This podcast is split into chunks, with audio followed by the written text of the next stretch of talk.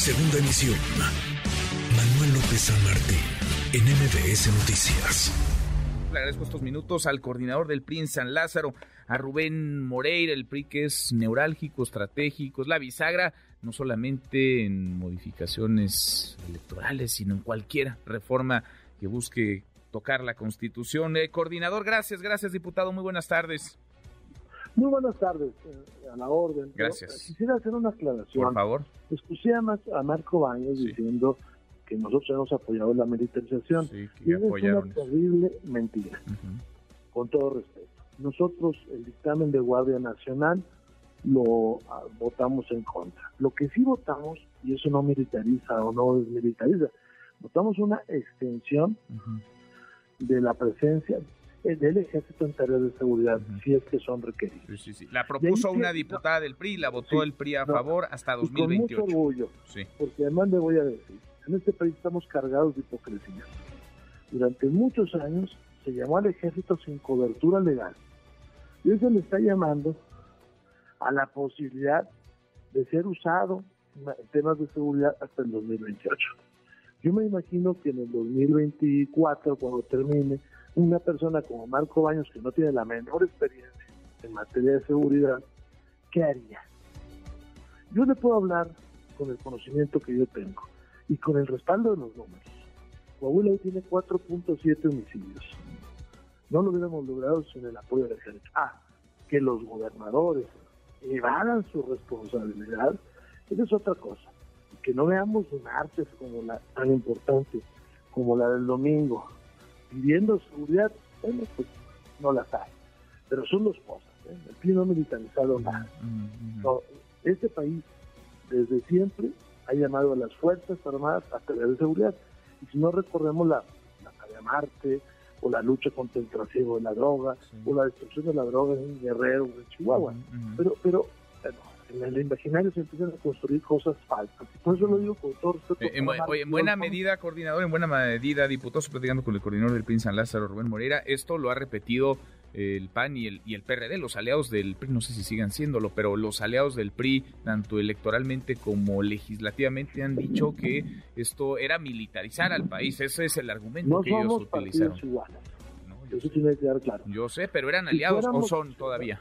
si fuéramos un partido igual, entonces estaríamos- estaríamos bajo buscando el mismo número de electores.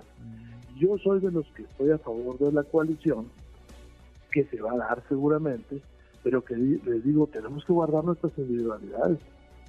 Porque si no hacemos eso, pues todos vamos todos sobre los mismos electores. Y entonces, pues, el triunfo no tendría la posibilidad. Donde hemos tenido triunfos es porque cada uno de los partidos coopera, lo digo en el mejor sentido de la palabra, con los electores que le son afines. Pero si uno de nosotros, PISA, se ve derecha, pues entonces perdemos nuestros electores. ¿Por qué? Porque esto no es una suma mecánica. Por eso en algunos lugares no hemos obtenido el triunfo, porque pensamos que es una suma mecánica y pensamos que yendo sobre el mismo número de electores podemos ganar. Pero eso no es así.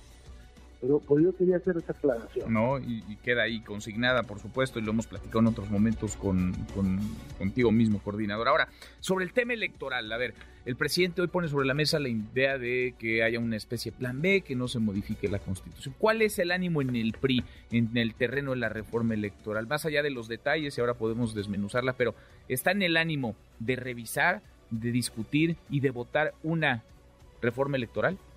A ver, se nos da cuenta. Nosotros no tenemos reforma. Segundo, como partido ni como bancada. Segunda cosa, nosotros hemos rechazado desde siempre la propuesta que se presentó. Toda, Sí, toda. toda, toda la Toda. propuesta del presidente la rechaza el PRI. la que se presentó. Toda, toda este, nuestro discurso en las últimas semanas ha sido así.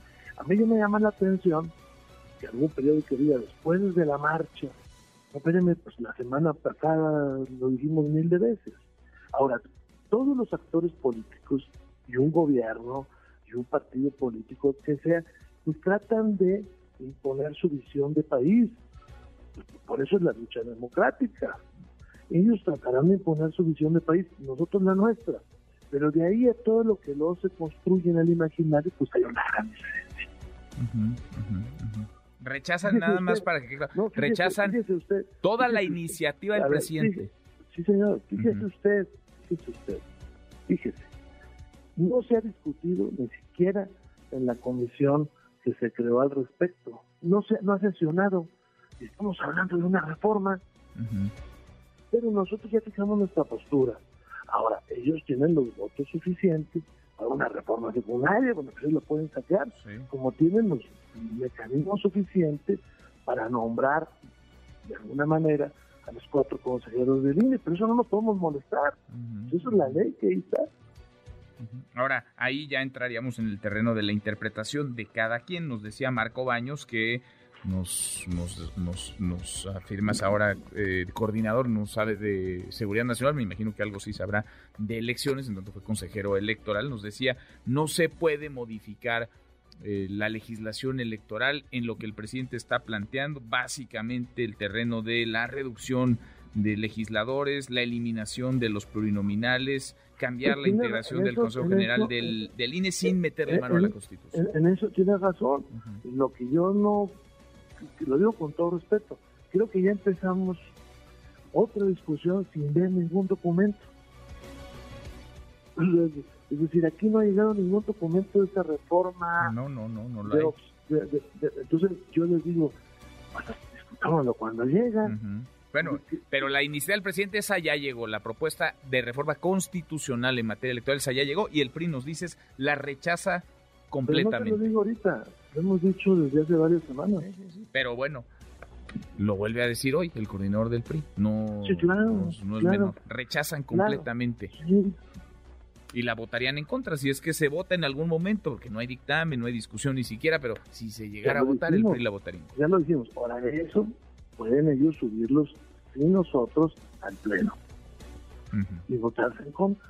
Pero todo lo demás, pues es borrar en el aire y es, con todo respeto para Marco Años, pues es hablar de cosas que no han pasado.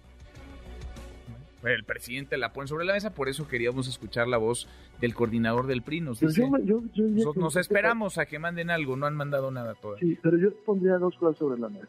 Este país tiene otras urgencias que nadie pone sobre la mesa. Como el narcotráfico o la inflación. estamos discutiendo una cosa que va a suceder y otra que me Pero ahí estaban ustedes el domingo también en las calles marchando por algo que no va a suceder entonces y que no es importante. No, para refrendar nuestro mensaje.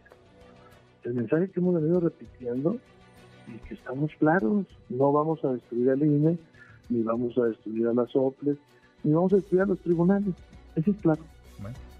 Claro, entonces lo registramos así y queda más que, más que definido, el PRI votaría en contra de una modificación constitucional, votaría en contra de la iniciativa del presidente López Y por eso fuimos a la marcha, para refrendarlo, porque ya lo hemos dicho dos semanas, tres semanas repetidos.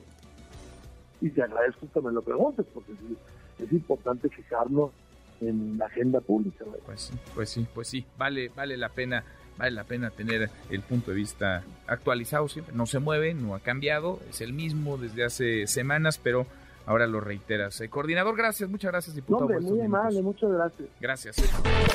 MBS Noticias.